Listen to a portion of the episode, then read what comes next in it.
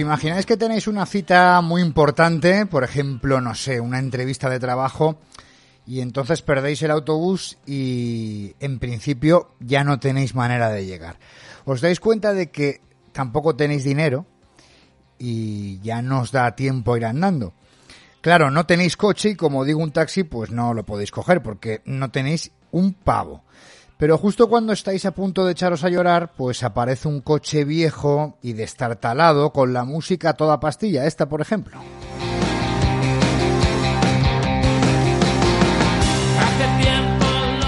Y dentro hay un tipo extraño, con unas pintas muy raras, por ejemplo, con pendientes en las orejas, con poco pelo, pero el poco pelo que tiene de punta, eh, no sé, también con esa combinación extraña de chaqueta de chándal y de vaqueros, como iba el otro día aquí que se tiene.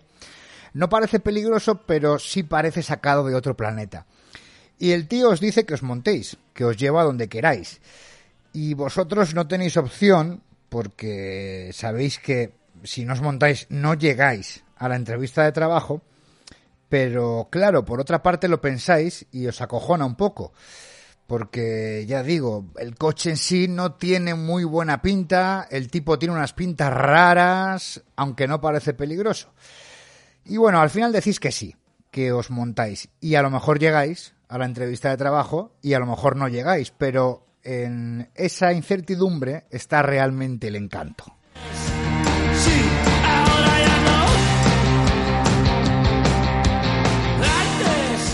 Este podcast, esta parte del podcast pretende ser justamente ese coche que además se parece sospechosamente al mío que el pobre ya está a punto de morir, el Astra GTC de 15 años. Así que, como os digo, este podcast quiere ser esa fiesta a la que te da una pereza terrible ir, pero que quizás termine siendo la fiesta de tu vida. O esa canción que al principio no soportas, pero que empiezas a escuchar una y otra vez y tal vez, tal vez termine siendo tu canción favorita. No sé si esta, por ejemplo.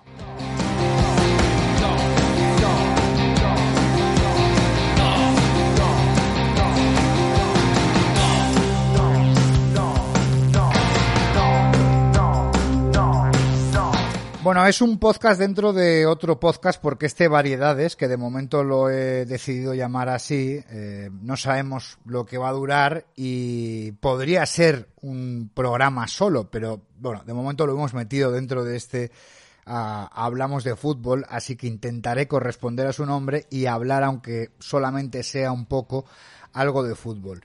Eh, hace tiempo os anuncié para los eh, seguidores, los oyentes del podcast, pues esta vuelta de tuerca eh, que se va a producir, que la tengo en mente, pues la de mantener algo de análisis, pero también pues abrir el podcast a otras realidades y sobre todo variedades.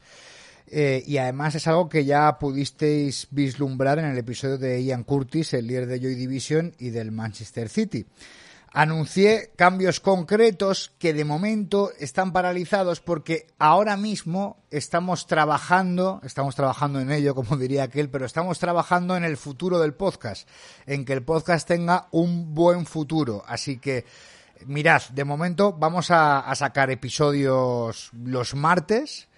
Y, cuando tenga algo nuevo, cuando tenga algo nuevo ya y de verdad ya definitivo, pues os iré informando, porque no queremos dejar de, sacar material en esta etapa hasta saber qué pasa exactamente.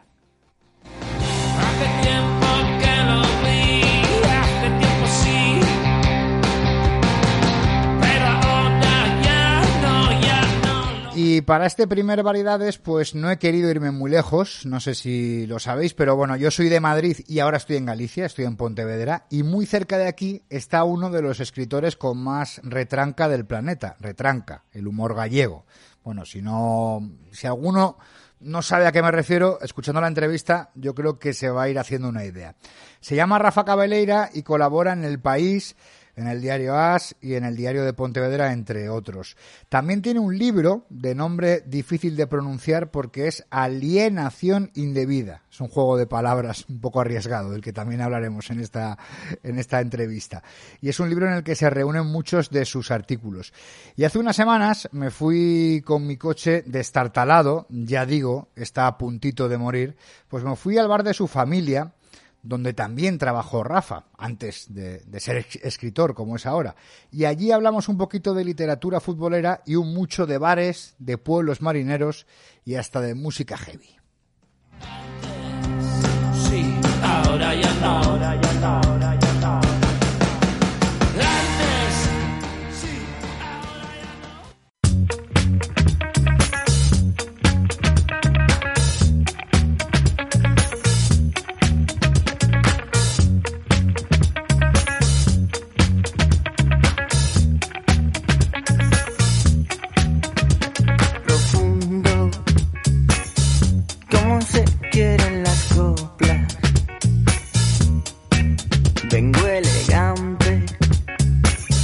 festivos son para mirarte. Se me ha hecho tarde, pidiendo por ti a la Virgen del Carmen. Aunque te gusten los planetas como a todos los puretas.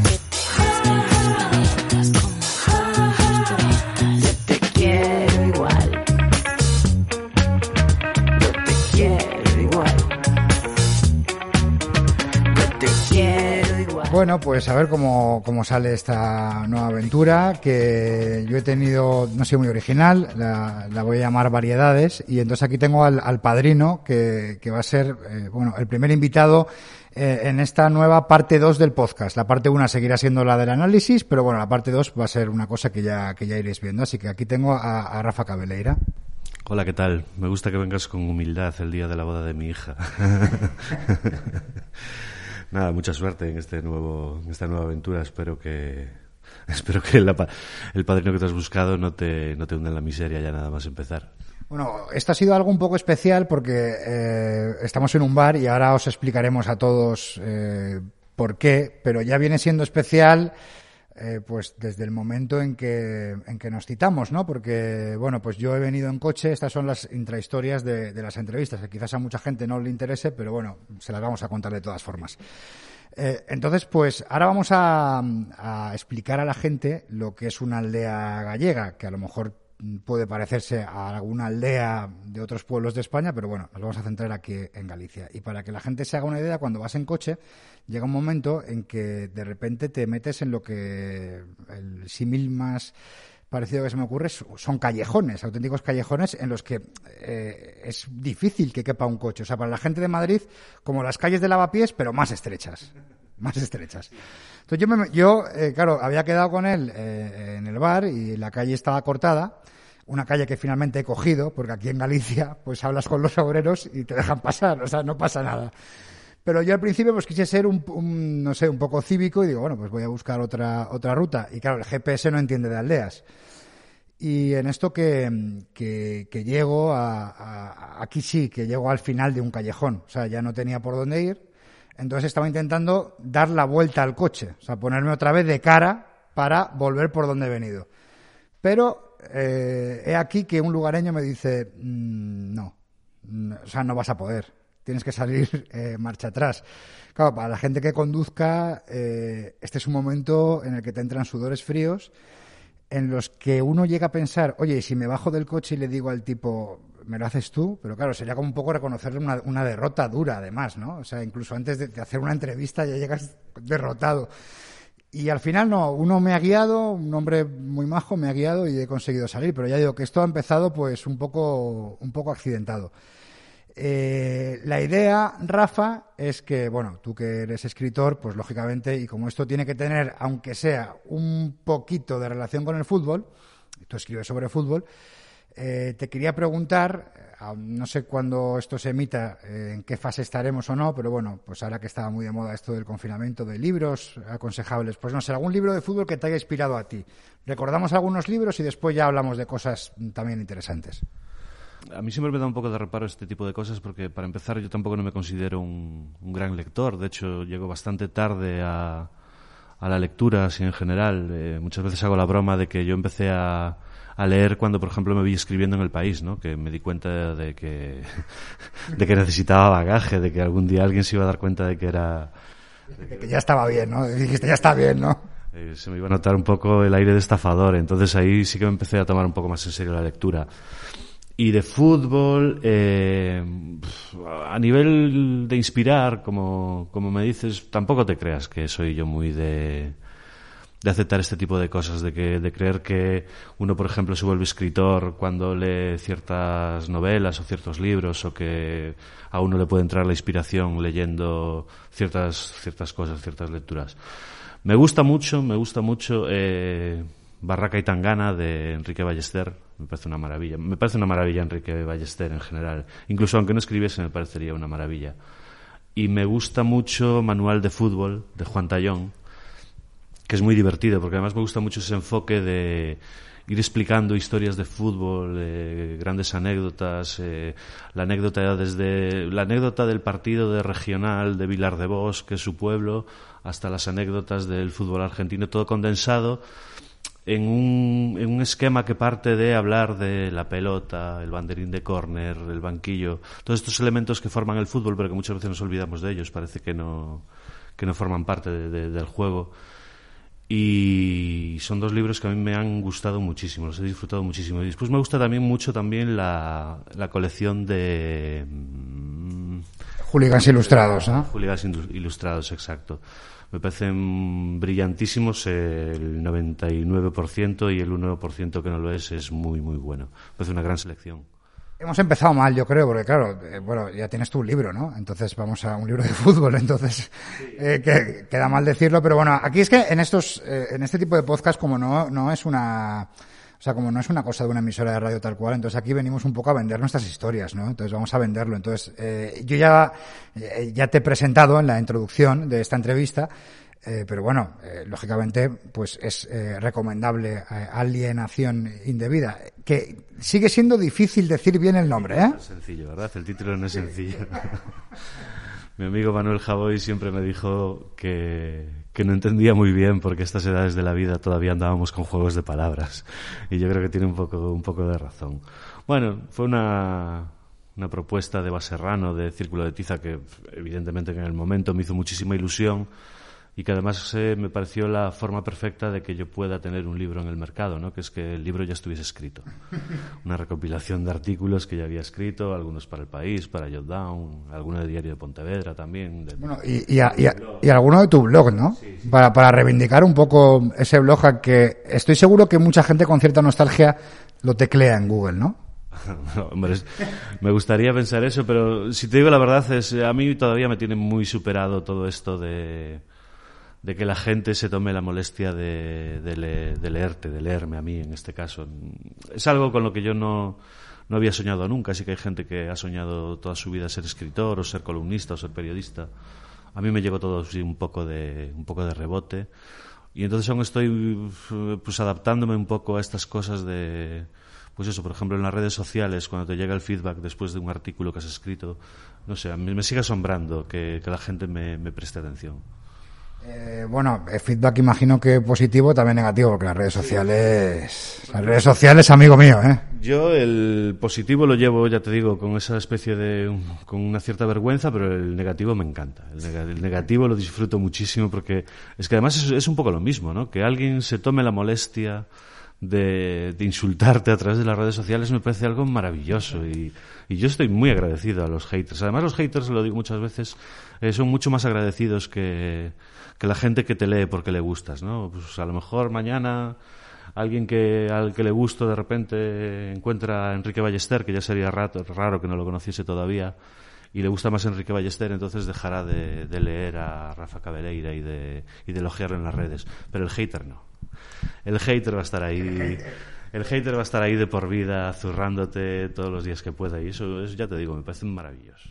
Eh, yo antes de, la entrevista sí que, me, he recordado, y fíjate que es un, que, es un, bueno, buenos libros, eh, pero de Nick Horby, La alta fidelidad, Fiebre, Fiebre en las gradas, y después también me leí, que, yo, yo imagino que tú además conocerás la, historia, pero se supone que es el libro que le recomendó Pep Guardiola a, Leo Messi, El saber perder de, de, de Trueba. Y, y después ya, claro, se me viene a la cabeza otro tipo de libros, ¿no? Como, como, por ejemplo el tuyo, o Historias del Calcho de Ernie González, o Memorias en Blanco y Negro de Relaño. Y porque sabes lo que me pasa, me pasa sobre todo más que en los libros, me pasa más en la, en la televisión y, en el cine. Eh, me parece tan complicado recrear el fútbol ficción, no un documental, ¿eh? un documental con, yo qué sé, con, con, imágenes verdaderas, pues claro, pero que es recrear un partido de fútbol, a, a mí, o sea, por ejemplo, Evasión a Victoria, sí, gran película, pero, pero no es creíble no, me toques evasión de victoria porque por ahí sí que por ahí sí que vamos a ir mal. A ver, yo creo que también tenemos que quitarnos un poco los prejuicios y estas ideas que tenemos muchas veces de, grandes aficionados al fútbol, ¿no? Yo creo que lo mismo que pasa con el fútbol ha pasado seguramente con, con otros deportes y el cine, le ha pasado al boxeo. Siempre se dice que no hay una película de boxeo en la que los combates estén bien rodados o resulten verosímiles. Bueno, y no por eso Rocky deja de ser maravillosa, y Toro Salvaje deja de ser maravillosa, eh, Campeón, hay grandísimas películas sobre boxeo. Y yo creo que con el fútbol pasa un poco lo mismo, evasión y victoria, eh, evasión o victoria, perdón.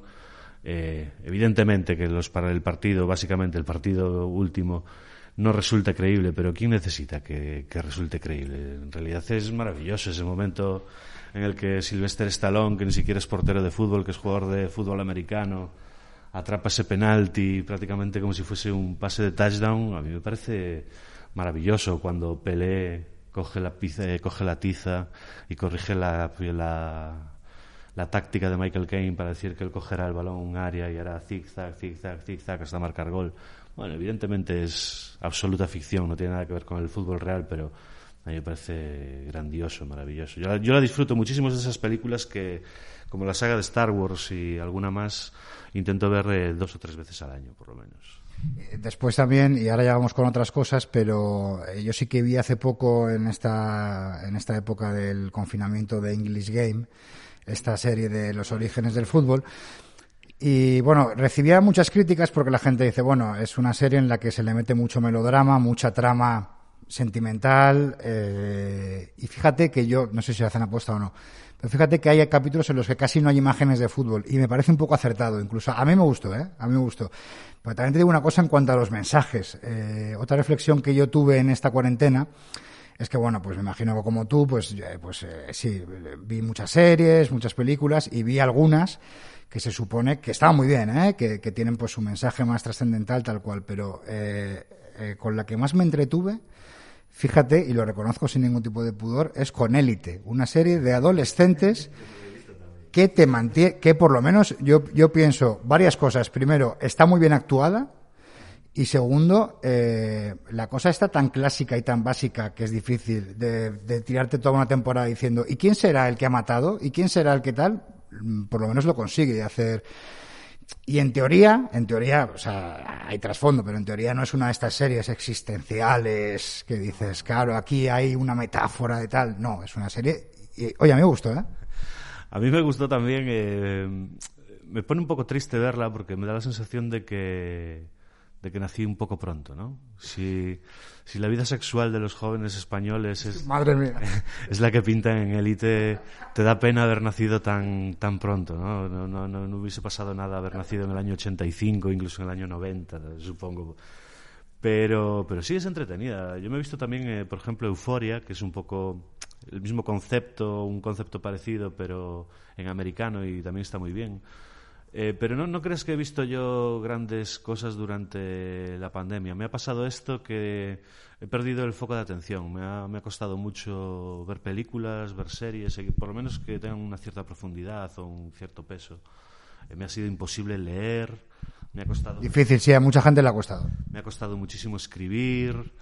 Eh, me he pasado la pandemia, te lo confieso, jugando al Fútbol Manager al último que ha salido, al 2020 eh, horas y horas al día porque es algo que no me exige una, una gran atención y bueno, te da un poco esta sensación de que van pasando las horas y, y, no has hecho nada muy importante, pero tampoco has perdido una gran oportunidad de, nada. Y me, me, lo he pasado básicamente así. Ya te digo, en series, un poco como tú. Me, quizás las que más me ha gustado ha sido eso, las, las más frívolas, ¿no? Las menos, las menos serias, las menos sesudas. Claro, porque es que también un poco, creo que en esta época, un poco, mm, pues a la ficción, mm, yo creo que teníamos que exigirle que sea ficción y sin más y que y que nos hicieran pues dejar de pensar en, bueno, en, en otras cosas. Oye, hay una cosa que te quería preguntar y después ya pasamos, yo creo que a lo verdaderamente importante que es el, que es el bar y la, y la, y la música, pero eh, tú que te defines como amante del pase horizontal, eh, tenía curiosidad. Eh, ¿Escribiendo eres así? Quiero decir, eres un, tipo eh, mm, pausado, mm, pues con intentas buscar los espacios que no sé cómo sería en la literatura o, o no. Eh, escribir, me lo tomo, no sé cómo decirte. Eh, necesito un poco, como decía Torrente Ballester de Cunqueiro, necesito un poco escribir de corrido. Me cuesta mucho esto de, por ejemplo, por eso me está costando tanto un proyecto largo, una novela o algo por el estilo. Eh, me cuesta mucho retomar textos eh, pasados varios días, porque tengo un grave defecto que es que cuando estoy escribiendo estoy todo el rato corrigiendo. O sea, soy incapaz de pasar al siguiente párrafo sin tener el primero eh, eh, al 90% de como yo lo quiero. No voy a decir perfecto porque ya me gustaría a mí escribir párrafos perfectos, ¿no?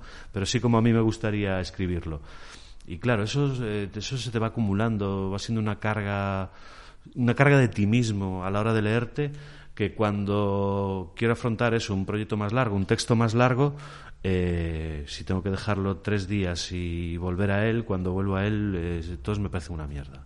Entonces me parecen un desastre y entonces, eh, pues nada, tengo que tirar y volver a empezar algo nuevo. Pues eso me viene también lo de, lo de sobre todo escribir artículos, ¿no? Es algo corto, no deja de ser una página, algo que puedo hacer en un día. Y ya te digo, lo hago muy de corrido, eh, muy lento, eso podría ser considerarse prácticamente el pase horizontal, ¿no? Estar todo el rato moviéndola de un lado al otro hasta que hasta que encuentro el hueco de verdad que me gusta y, siempre no quisiera utilizar la palabra humildad, pero siempre con un cierto miedo, eh, lo que hablábamos un poco antes, ¿no? El complejo seguramente del el complejo del farsante, no, el complejo del del estafador del impostor. El impostor, el síndrome del impostor. Sí, sí, siempre con esa especie de miedo de síndrome del impostor, de decir, uff, esto, esto, está, esto no está mal, esto, alguien se va a dar cuenta de que mi mundo no es este, mi mundo es el bar, la hostelería o, no sé, el marisqueo, pero este no es. Y...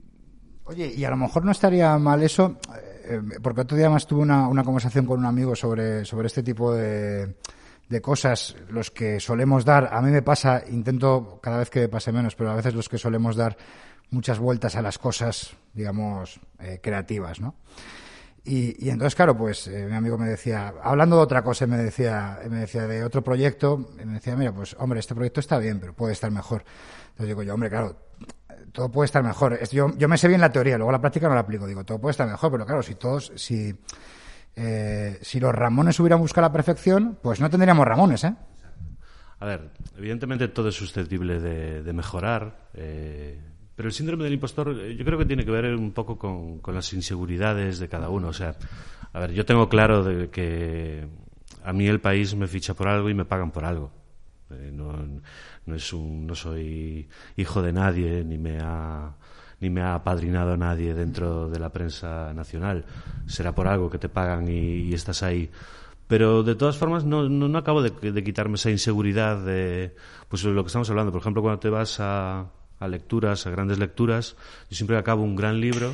Eh, en vez de darme ganas, en vez de entrarme esas aspiraciones de querer escribir un gran libro, lo que me dan ganas es de meterme dentro del armario, debajo de la cama, eh, cerrar el ordenador y no volver a escribir nunca más, porque lo veo inalcanzable, pero pero un poco lo que estamos hablando es que la literatura, como el cine, como la música, es, es muy amplia, hay para todo, hay gustos para todos. Eh. Y que a veces hay que, que ya digo, eh, que es fácil decirlo, pero que, y no tanto hacerlo, pero que, que a veces yo, por ejemplo, también, y ahora hablaremos más de música y esto, eh, eh, siempre he admirado a, a todo el mundo que se atreve a hacer un proyecto musical y, y que hacen lo que les sale o lo que buenamente pueden o lo que les gusta. Entonces, por eso también, incluso aplicándolo al fútbol, digo, mira, yo eh, siempre, últimamente ponía el mismo ejemplo, digo, mira, yo es que me, eh, o sea, me he criado escuchando tanto, y esto es verídico, eh, tanto a Shakira como a ella baila sola como a extremo duro. O sea, ¿quién soy yo para decirle a una persona cómo tiene que jugar al fútbol o cómo tiene que escribirlo como tal? No, lo importante es que, es, es que lo hagan, ¿no? Lo que valorar es, eh, por ejemplo, refiriéndonos al fútbol, es la gente que consigue triunfar eh, con pocas capacidades, ¿no? que es capaz de, explotar eh, un solo don muchas veces, que en algunas ocasiones ni siquiera lo consideraríamos un don, pero, pero sí que son capaces de llevarlo hasta el extremo y tener una carrera de éxito. No sé, estoy pensando, por ejemplo, en Gatuso. Tú ves a Gatuso y es un jugador es bajito, eh, no tiene una gran técnica. en realidad a Gatuso lo ves y parece que no tiene nada pero lo que tiene Gatuso, sobre todo, lo que tenía Gatuso era una, una seriedad, una entrega enorme, ¿no? Y, con, con, tan poco, pues fue capaz de, hacer una, una, carrera en la élite que, que, ya ves, ya le gustaría a muchos grandes estilistas del fútbol mundial. Y eso creo que vale para todo, ¿no? Tú has puesto el ejemplo de los Ramones, yo estoy muy de acuerdo con eso. Eh. y de hecho tengo un amigo, Rodrigo Cota, que es también aquí compañero de la prensa local, que él siempre dice que él escribe como los Ramones eh, hacían música y, creo que está muy bien tener esa confianza para, para aceptar lo que uno es y ir adelante con todo. Y, por qué no vas a triunfar con intentando hacer literatura como los Ramones hacían música? Pues claro que sí. Además se supone que un poco, y ya nos metemos en la música, luego vamos al bar, eh, pero se supone un poco que en, eh, en, la música punk, un poco el leitmotiv era ese, ¿no? Era vamos a hacer música sin saber hacer música, ¿no? O sea, era, era un poco el, el, rollo, o sea, incluso creo que podría llegar a estar mal visto que tú llegaras a, a, un, a un garito de estos y quisieras tocar en un grupo y dijeras, mira, yo te vengo aquí con mis clases de solfeo y te dirían, no, amigo, no. Sí, sí, era magnífico esta idea de que a las cuerdas siempre le sobraba, a las guitarras siempre le sobraban cuerdas, al bajo también, y, porque en el punk no se llevaba mucho, mucho teclado, sino yo creo que también partirían los teclados por la mitad porque siempre les, siempre les sobraron, siempre les sobraron notas al punk. Pero era maravilloso, ¿no? Era maravilloso esa, sobre todo es maravilloso en la vida. Yo creo que ahora ya eh, nuestra generación lo tiene muy complicado porque ya está todo, ya está todo inventado, ya está todo más o menos trillado. Ya muchas veces tenemos que movernos en el área de, la fusión, de la mezcla, de la, de la reinvención. Pero a mí me parece, siempre me han parecido maravillosos todos estos movimientos rompedores, que son capaces de de repente hacer algo nuevo, algo que no había hecho nunca nadie. A mí eso, eso me parece increíble, increíble. Eh, siempre se habla, ¿no? En el mundo de la música, esta vieja historia de quién es el mejor guitarrista. Pues yo lo digo eh, comparándolo un poco con el baloncesto, para mí sería Jimi Hendrix, porque es el que empieza a hacer cosas que nadie ha hecho. Y en el baloncesto, pues, para mí es Julius Erving, el Dr. J, porque también es un tío que empieza a hacer cosas que nadie ha hecho. Es fácil ser Jordan cuando has visto a, a Julius Erving. Si no has visto a Julius Erving, nunca vas a ser Michael Jordan. Eh, lo que también creo, eh, hablando de esto de gente que ha hecho cosas nuevas, es que al final el ser humano yo creo que, sobre todo algunos más que otros, pero somos infelices por naturaleza. Siempre queremos hacer lo que no hacemos. Porque el otro día, además, en el, en el, en el podcast, investigando sobre, publiqué un episodio pues sobre Joy Division, Ian Curtis, tal cual, y bueno, pues eh, investigando, claro, ellos eh, tienen muy poco, o sea, cuando Ian se suicida, que no sé si se suicidaría, o sea, creo que la música igual no, no era uno de sus, de sus motivos, digamos, mm, principales, quizás sí, que la fama le llega y a lo mejor le, sobrepasa, pero bueno, ellos tienen un disco solamente en ese momento. Luego dicen que ese disco, pues que, que rompedor, tal cual, no sé qué. Pero es que luego, eh, hablando con los miembros del, del, eh, del, grupo, porque a esto se le llamó Afterpunk y todo esto, y decían que a ellos les parecía una mierda lo que hicieron. Que ellos querían, que ellos, que cuando lo escucharon, dijeron, joder, machos, que nosotros queremos ser los Ramones. O sea, es que no queremos eh, ser tan lentos, no queremos esta, esta historia de tan oscura, tan cual. O sea, que al final, todos terminamos haciendo algo y decimos, joder, sí, he hecho esto, está bien, pero yo prefiero hacer lo que hace este, ¿no? Claro, en esa época era un poco, un poco difícil determinar exactamente qué es lo que querías hacer, porque yo creo que fue una época de, de tantas drogas y tanta ruptura y tanto cambio que, que yo creo que ninguno estaba demasiado centrado exactamente en lo que en lo que quería hacer. Seguramente sí que tenían una gran un gran amor por la música, o mm, no sé si tanto por la música como por, eh, por destacar dentro de sus entornos, un entorno tan, tan complicado como tenía que ser el de, el de ese Manchester de, de esa época. Pero mm, esto ha pasado mucho en, sobre todo en esos años y, y, en la época del punk, ¿no? Gente que se encuentra con una fama con la que en realidad ellos no, no han contado. Han empezado a hacer cosas seguramente por rebeldía, por, por divertimento, por, no sé, quizás sí una pequeña búsqueda de fama, pero yo casi lo asimilaría más a, a, una fama casi local que a una idea verdadera de cambiar el mundo de la música o de, o de irse de gira a Estados Unidos. Pero, pero se encuentran, se encuentran con ello y, dan, dan un producto maravilloso, ¿no? Y a ellos no les gustará, pero con el paso de los años yo creo que te coges ese, disco del que hablas de, de Joy Division y es una, es una pequeña joya de, de cabo a rabo, ¿no? Bueno, pero vamos a centrarnos en lo que a ti te gustaba porque yo creo que tú te gustaban cosas más, más pesadas, ¿no? Digamos, o no, o, como eh, en, cuanto a música, eh, explícanos un poco mm, con qué te crías tú, un poco del, heavy. No sé si eras lector de la Kerrang, de la heavy rock, como muchos hemos sido. A veces leo en Twitter también a Sergio Cortina y a veces pone cosas de la Kerrang y digo, y, recuerdo esos tiempos que molaban mucho porque además había una, eh, no sé en cuál de las dos, o si en las dos, pero había una, una sección de contactos. Entonces la gente decía, busco batería para tal. Eh, busco hacer un grupo. Yo un día llegué a poner, busco hacer un grupo de metal industrial, tú fíjate. y llegué a quedar con un tipo, pero claro, lógicamente llegamos, quedamos, hablamos y ya ahí, mi carrera en la música terminó ahí. Ahí, ahí murió tu proyecto de metal industrial. Eh, a mí me ha pasado, eh, bueno, lo que suele pasar un poco en las aldeas, ¿no? Que, a medida que vas eh, creciendo vas pasando por, por, muchos estilos de música. De pequeño, evidentemente, eh, yo creo que esto nos pasa a todos, sueles escuchar la música que escucha tu padre. Y a mí, pues me tocó un padre que por edad podría haber sido fan de, de los Rolling Stones, pero que coincidió que era fan de, de, Juan Pardo. Entonces yo me comí mucho Juan Pardo de, de, niño. A mi padre también le gustaba, ¿eh? Me comí mucho Juan Pardo de niño. Después llegó la época de cuando empiezas ya a ir a las verbenas, entonces te metes mucho en este mundo subcultural de Galicia, de, de las verbenas, de las orquestas, de la canción del verano y todo este tipo de cosas. Que es un tema serio aquí en Galicia. Es que, claro, yo es que vengo de fuera y cuando vine aquí, o sea, que, no, que aquí la gente, oye, que, que, que fuera de cachondeos, que aquí la, la peña de las orquestas son estrellas y ganan bastante más dinero de lo que muchos ganaremos en nuestra vida, ¿eh? Sí, sí, sí. Bueno, hay, hay orquestas aquí que tienen clubs de fans con 30.000 y 50.000 seguidores, o sea que po poca broma, poca broma. Eh, lo que te decía, con, con, la época de empiezas a ir a las fiestas, eh, empiezas a meterte un poco esto en el mundo de la verbena, que es bueno, es el pachangueo típico. Me acuerdo de mi infancia, pues eh, aquellos temas de Georgie Dan, la lambada, todo ese tipo de cosas. Y después pasó otra época que es cuando me cambian de colegio, me quitan de aquí del colegio de Campelo, porque después ya te contaré, pero esto era un pequeño Vietnam. Sigue siendo un pequeño Vietnam, pero en aquella época más, porque estamos hablando de principios de los 80, la heroína, bueno un Cristo, un Cristo impresionante. Para, aquello era para verlo. Entonces me cambian de colegio, me mandan a un colegio privado. Allí me vuelvo un poco pijo, lo tengo que reconocer.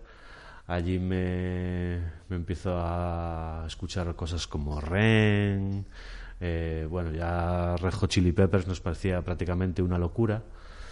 Pero, sí, sí, pero. Porque es que son muy buenos todos estos grupos, ¿eh? Pero cuando llega la época posadolescente, casi diría, o ahí un poco rondando con la adolescencia, donde dejo aquel colegio y vuelvo al pueblo, y entonces eh, vuelvo a tomar más contacto con mis raíces, con mis amigos de aquí.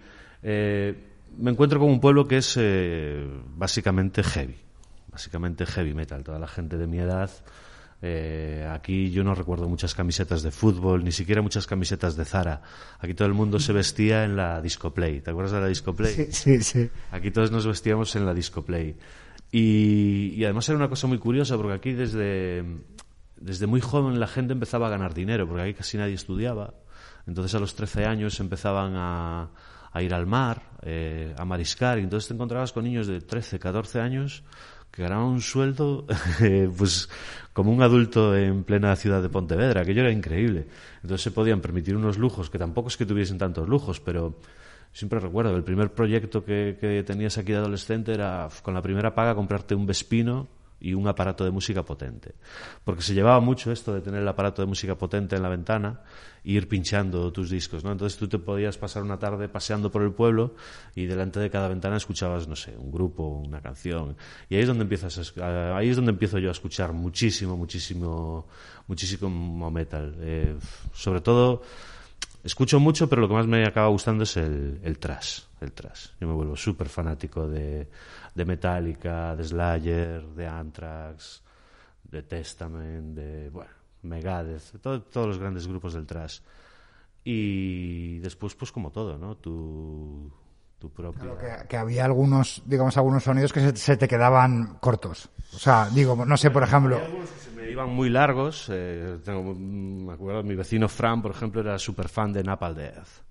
Pues yo escuchaba Napalm Death y que yo me parecía surrealista, ¿no? O sea, no le encontraba, no le encontraba nada de melodía, no le encontraba muchas veces ni ritmo, o sea, me parecía un, un locurón. Pero fíjate lo que es la vida y lo que cambian las cosas que eh, ahora a veces me pongo una paldea y digo yo, ah, bueno, pues no está mal, tampoco era, no era para tanto. Pero eso me pasaba también con Metallica.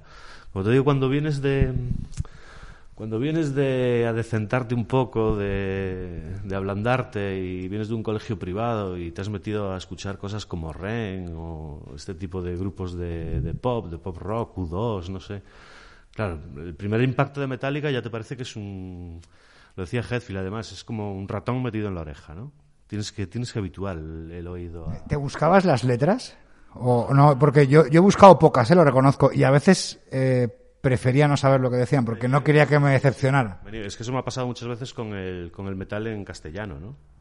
que me ha decepcionado muchísimo la calidad de las letras y yo siempre he tenido esa ventaja de no saber demasiado inglés entonces yo en realidad he ido a cientos de conciertos de grandes bandas y me lo paso de maravilla y cuando acabamos siempre entre los amigos siempre, siempre hacemos la misma broma comentamos lo mismo decir ostras, saber lo que ha dicho a lo mejor son unos gilipollas a lo mejor las canciones que hacen, eh, no sé, son fastidios. Eso lo pensábamos muchas veces de, de Pantera, que también es uno de los grupos fetiches para mí.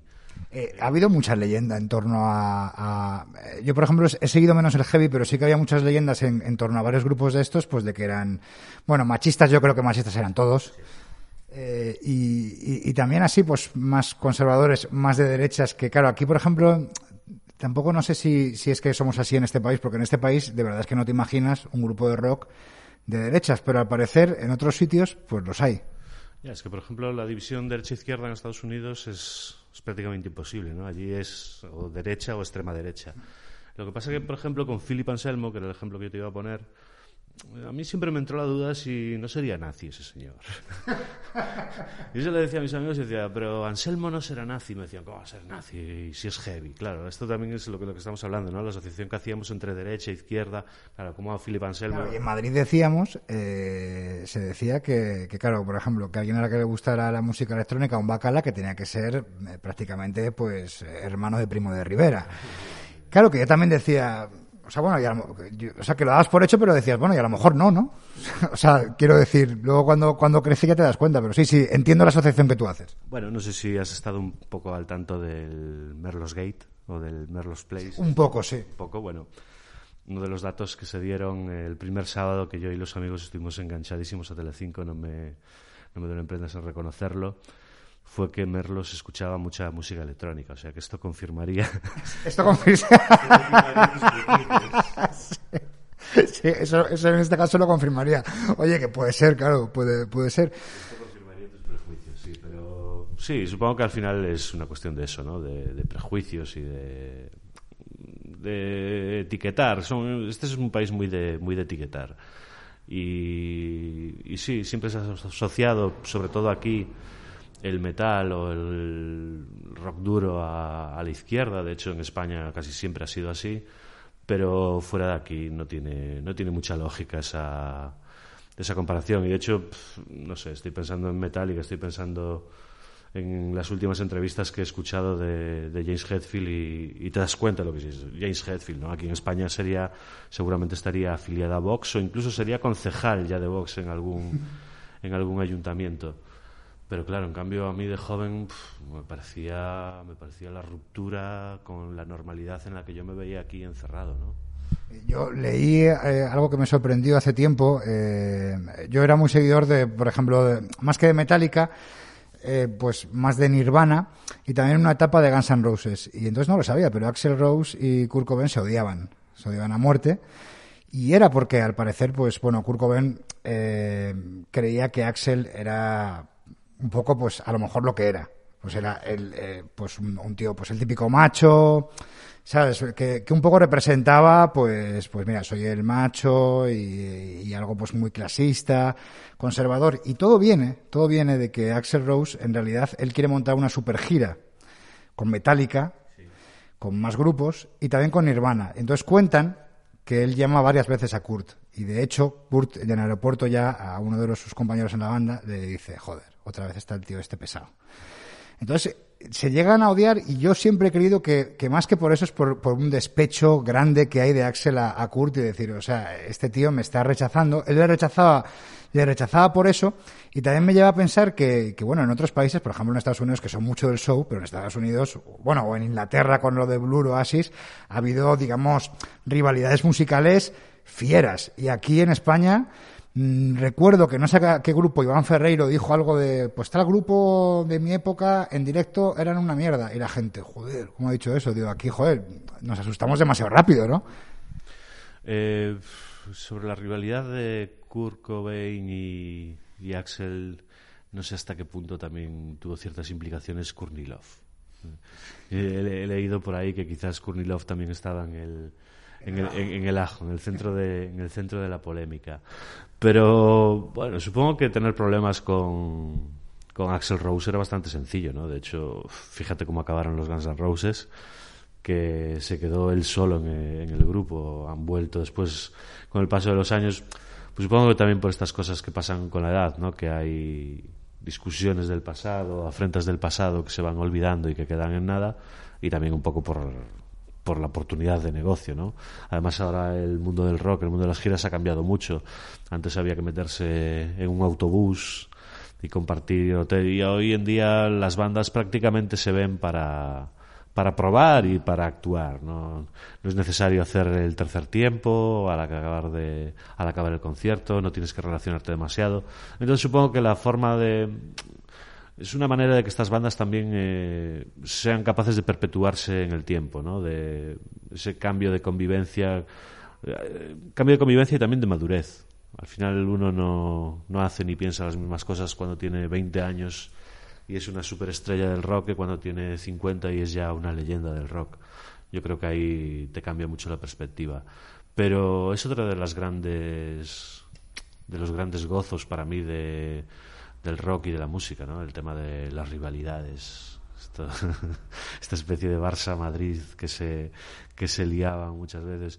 Y de hecho la gira de la gira que acaban organizando que yo supongo que será la misma no la que quería organizar Axel que acaban yendo Metallica y Guns N' Roses de gira por todo Estados Unidos. Claro y quien falta es, es Nirvana que claro yo leí que Axel soñaba con eso o sea soñaba con, con una gira.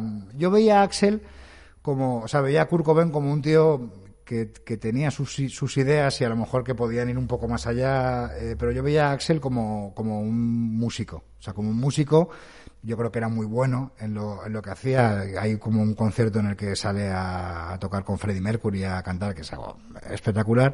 Y creo que Kurt quería ir un poco más, ¿no? O sea, no, no digo que esté mejor o pero claro, creo que sí, es la que tú dices, y, y, y falta Nirvana. Sí, y acaba como, acaba como el Rosario de la Aurora porque mm, Axel cumplía muy bien este, este papel de la auténtica estrella de rock, ¿no? El, el músico que llega al hotel y pide agua Evian y toallas negras y, y emanens, pero que no haya un bol con dos millones de emanens, pero que no haya ningún emanén rojo, porque si no rompe la habitación. Este tipo de cosas a mí me encantan. Y, y yo creo que eso da un poco también la medida de, de hasta qué punto eres una verdadera leyenda, una verdadera estrella del rock o no cuando te puedes permitir ciertos lujos es que de verdad has, has tocado techo. Y en esto yo creo que pocos han tocado tanto techo. Iba a decir, pocos han tocado tanto techo y pocos han comido tanto techo como, como, como Axel Rose, ¿no? Nah, es, un, es una leyendaza. Yo, yo, soy, yo estoy muy a favor de, de los excesos y sobre todo cuando hablamos de eso, de estrellas del rock, el exceso es absolutamente necesario. Mira, hablando de excesos, eh, y bueno, ya casi para ir poniendo recta final, eh, pedimos perdón a la gente, pero bueno, aquí estamos hablando tranquilos. Y luego yo es que muchas veces cuando escucho un podcast y digo, hostia, se han tirado una hora y media, ¿cómo han hecho esto? Pero claro, luego, luego ves que te pasa, luego ves que te pasa y que tampoco eres, eres quien para criticar. Pero ya que estamos en, eh, en, en un bar, a, a mí, bueno, como a todos, pues me parece que los bares son lugares mágicos, eh, cuanto más en Galicia. Y, quiero que me cuentes un poco, eh, pues mm, tus años aquí detrás de la barra que estoy viendo yo, yo ahora mismo, que no sé cuántos fueron y, y que no sé cómo los llevabas. Y ahora te preguntaré sobre todo por, te, te, diré, te vamos a hacer un juego y es hacer como una alineación, aunque no sea de 11, a lo mejor de 4 o 5, alineación titular de los bares. Pero bueno, ¿cómo, cómo eran tus años? Mi historia en el bar es, prácticamente toda, es completa. Eh, yo nazco en este bar, eh, el bar es de mi abuelo, en el bar trabajan mis padres y mis tíos. Desde niño estoy correteando por aquí, por detrás y, y por, por fuera de la barra. Eh, entonces, mm, para mí el bar es algo natural. O sea, yo no, no sabría explicar una vida fuera del bar. Yo no sé cómo es una vida normal, una infancia normal fuera de un bar. Eh, yo veía a mis amigos que comían con sus padres a la hora eso a la hora de la comida o que los domingos eran días de fiesta o que el día de las fiestas patronales se juntaba toda la familia para comer y aquí en cambio es muy diferente aquí todo era bar porque además aquí estos eran de los bares que se abrían 365 días al año. O sea, aquí no se cerraba ni por Navidad ni por, ni por Año Nuevo, era 365. Entonces la vida era siempre el bar. Y, y el bar pues te va, te va, te va madurando, te va haciendo... es una especie de, colegio, de educación. Y aquí es donde, claro, aquí es donde, ¿cómo te vas a hacer futbolero en un bar como este? en el que mi abuelo era un hincha fanático del Madrid, pero además con una adoración entre sus vecinos. Era como una especie de post Santiago Bernabéu y pre Florentino Pérez. ¿Y cómo sales tú del, del Barça? Es lo que te iba a decir, pero sus hijos, mi padre y mi tío, son eh, culés eh, a muerte. Entonces yo de pequeño, con la adoración que tengo a mi abuelo, sí que, según dice mi madre, yo no lo recuerdo, eh, parece ser que yo era del Madrid, pero mi abuelo se muere cuando yo tengo seis años entonces se ve que la presión de mi padre y mi tío son los que me van empujando a, ser del Barça. Pero después eh, te llegan, yo qué sé, los 13, 14 años, que es cuando de verdad empiezas a, trabajar, porque ya tus padres te lo exigen. Aquí en Galicia ya has visto un poco cómo es la idiosincrasia, la idiosincrasia aquí, o, empiezas a trabajar muy pronto, o si no enseguida te, cuelgan la etiqueta de vago, y después es muy difícil de, de quitártela. Y esto, sobre esto podría escribir, escribir dos libros. Y entonces, pues eso, 13, 14 años, un poco antes, empieza, empiezo a coger barra, empiezo a hacer, eh, atender el comedor pequeño que decíamos nosotros, que era el comedor a la carta. Después aquí llega una época, un boom de las bodas, donde de repente tenemos una o dos bodas cada fin de semana, entonces paso a ser el típico camarero, ayudante de camarero, con mi pajarita y mi... ¿Y llevas bandejas? Bandejas, servía con pinzas eh, bailábamos con la madrina. Además, era una época, eran unas bodas que eran muy divertidas. Aún no había llegado esta especie de super pijerío que ha llegado hoy en día a las bodas, donde todo es un poco postureo y, mucha moda y mucho canapé y mucha cosita de pie. Aquí las bodas en Galicia eran, eran una bacanal, era un, un exceso a todas luces. Eh, yo no sé cuántos kilos de comida se calculaban por persona, pero creedme que eran kilos por persona. Se entraba a comer a las 2 de la tarde y a las 7 te estaban poniendo café, o sea, eran cosas muy serias.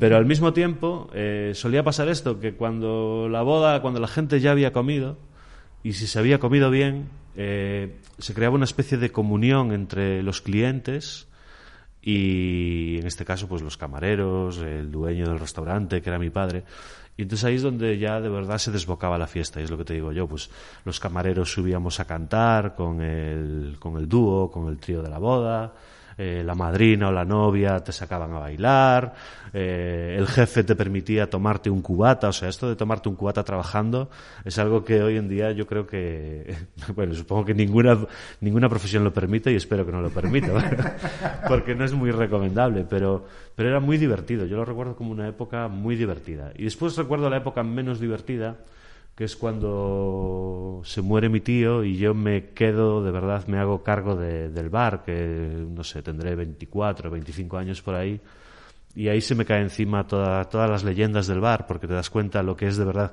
Yo lo que hacía antes más o menos era ayudar o trabajar en extras y de repente me doy cuenta de lo que es la carga de tener que llevar un bar día a día, gestionarlo, atender proveedores, atender clientes, eh, aguantar clientes. Los clientes, incluso el más divertido, es muy divertido cuando te apetece estar detrás de una barra de un bar, pero es que la mayoría de los días no te apetece.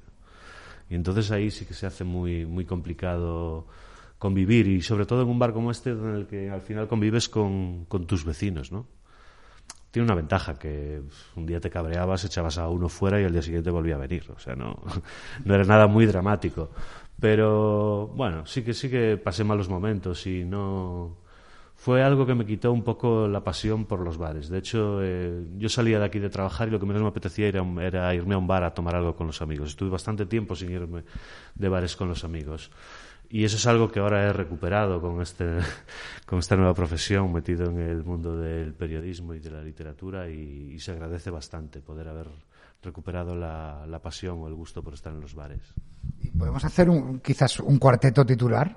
No sé, típicas personas, lógicamente, bueno, no sé si nos escucharán o no los, los, los lugareños de, de, Campelo, pero bueno, no desnombres, pero bueno, digamos que podemos encontrar en cualquier bar, ¿no? No sé, a, a, la fauna del bar. Bueno, aquí había personajes, mm, pero auténticamente legendarios. Casi todos están muertos ya, porque además es lo que te digo. Yo me crié aquí, entonces empiezo a tener conciencia de este tipo de gente desde, desde muy niño, pero no sé. Mi vecino, el Ramallo le llamaban, que vivía justo aquí en la casa de aquí al lado, era un, un absoluto crack. Eh, Salvador Satán era un absoluto crack.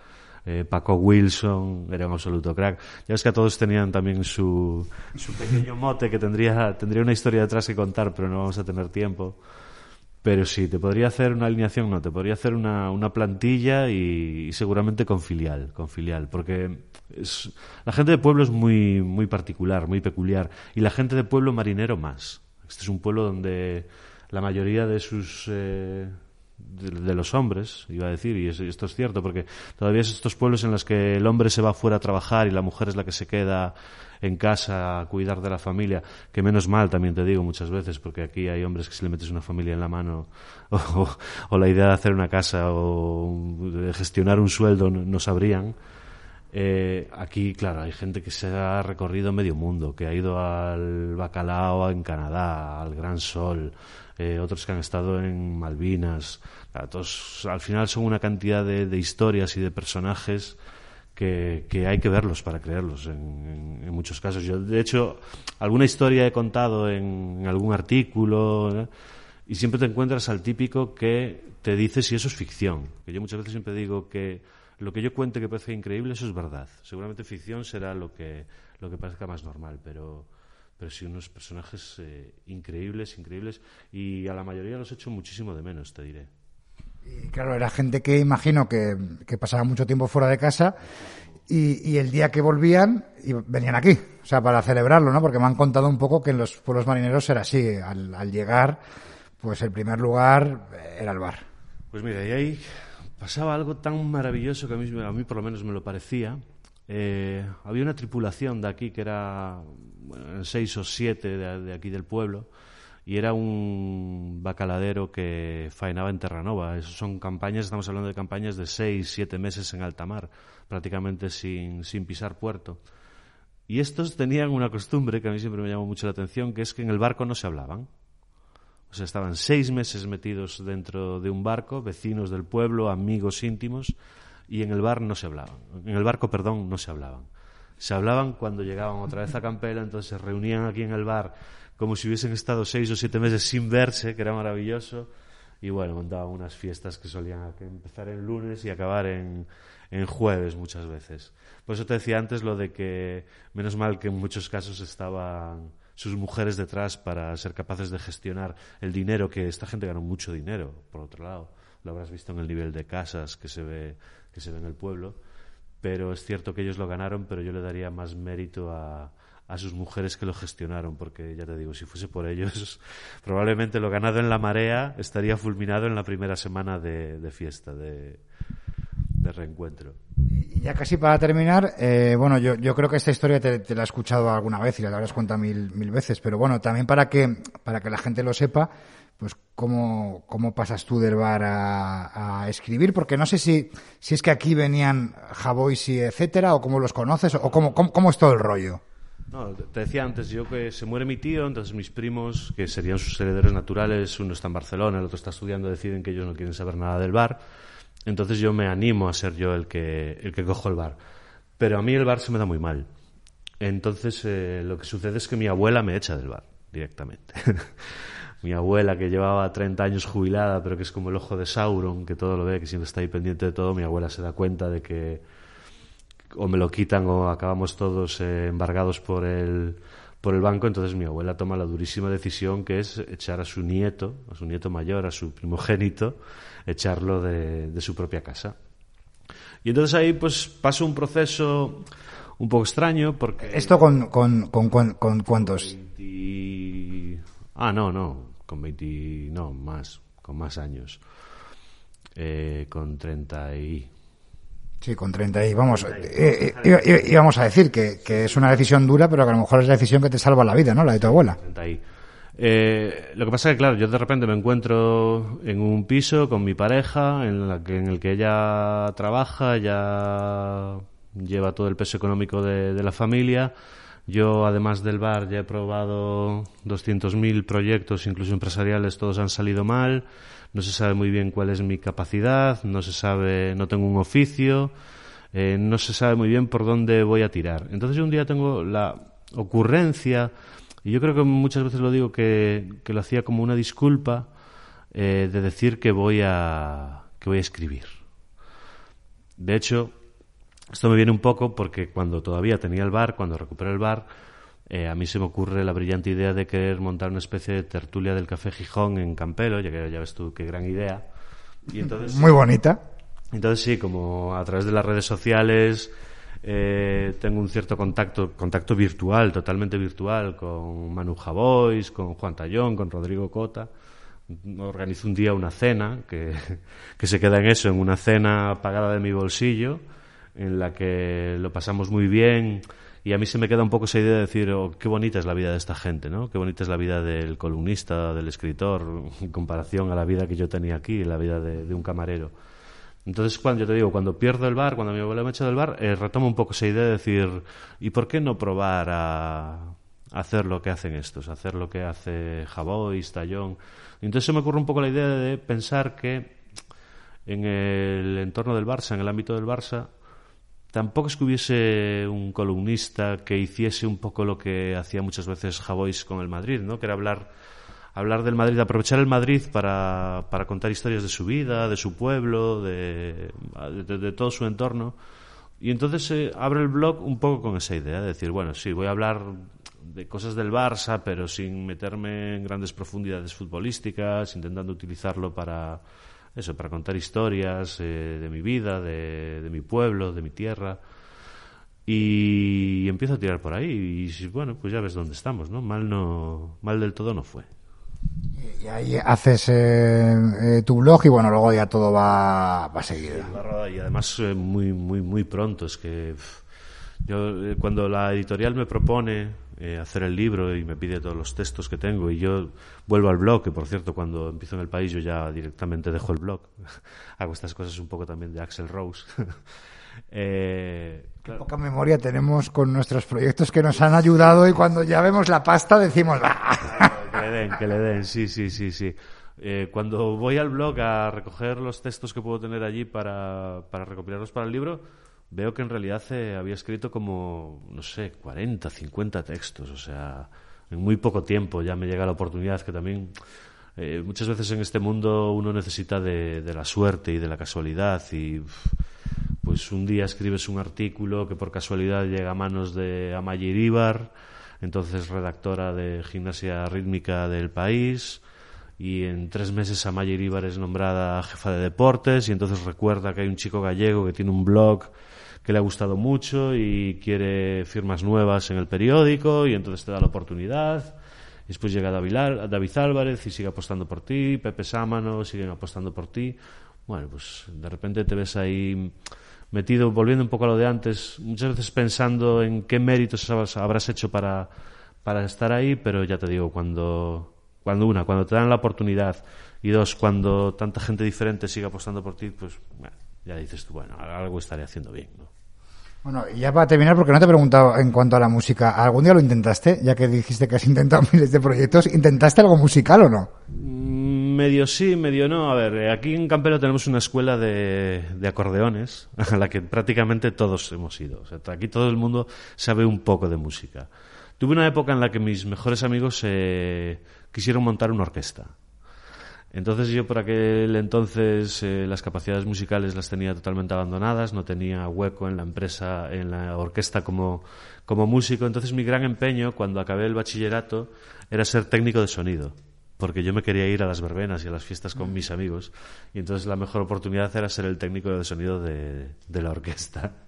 Pero bueno, el proyecto a mis padres no les sonó muy bien, eh, tuve, que, tuve que optar por otras vías y después más adelante sí que tenemos hecho esta especie de intento de comprarnos la guitarra china por 60 euros y un pequeño ampli y quedar para tocar pero nunca pasa de más de dos, tres sábados seguidos. Al cuarto ya como que nadie está muy dispuesto a, cargar con todo el material para exactamente no hacer nada, que es prácticamente lo que solemos hacer siempre, ¿no? Eh, tomarnos unas cervezas, tocar cuatro acordes y de repente siempre encontramos otro divertimento en el que dedicar la tarde, ¿no? Además hoy en día que todo el mundo tiene móviles, tablets, pues siempre al tercer acorde hay alguien que dice, ¿alguien ha visto el concierto de Metallica en Río de Janeiro? Entonces ya nos ponemos a ver a Metallica directamente y nos olvidamos de tocar nosotros. Este tipo de cosas que lo que nos lleva matando la creatividad toda la vida, ¿no? La cerveza y los estímulos exteriores.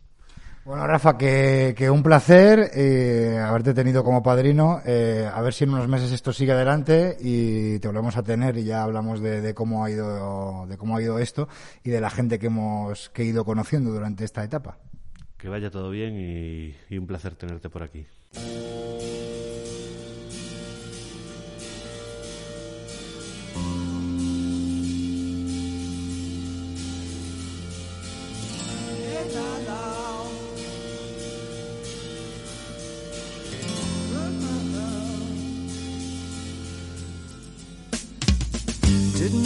time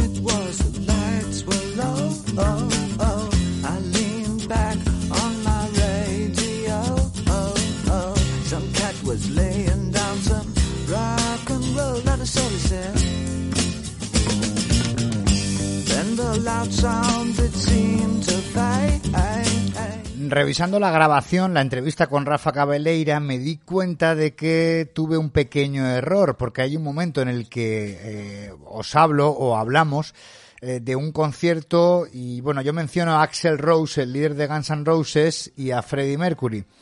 Eh, no es del todo exacto, porque lo cierto es que fue el concierto tributo que le hicieron Guns N' Roses y un montón de grupos más en Wembley el 20 de abril del 92 a Freddie Mercury, pues con los miembros de, Queen, con los miembros restantes de, Queen y después había realmente un montón de grupos ¿eh? eh y, de, y de cantantes, Elton John, Josh Michael, Metallica, Def Leppard, U2 que actuaron vía satélite, bueno, y, un montón más, y David Bowie que está sonando ahora mismo.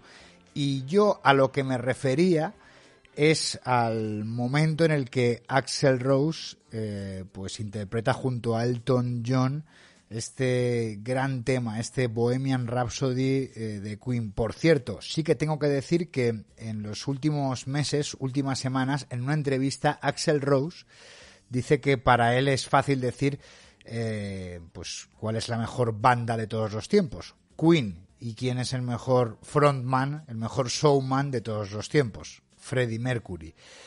Eh, había alguna leyenda en, torno a este concierto que, bueno, afirmaba que Axel Rose, pues al principio pareció estar un poco desinteresado y que tardó mucho eh, en hacer acto de aparición.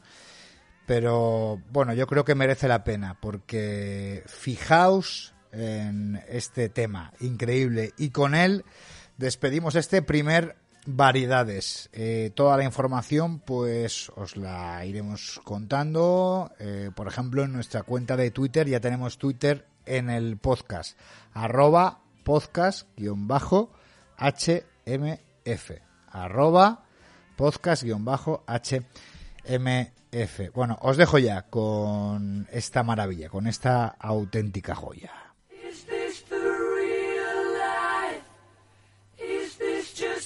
to see.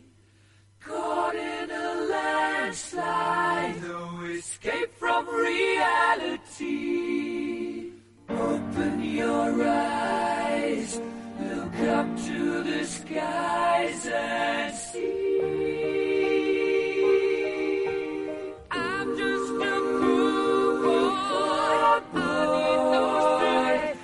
because I'm easy come, easy go.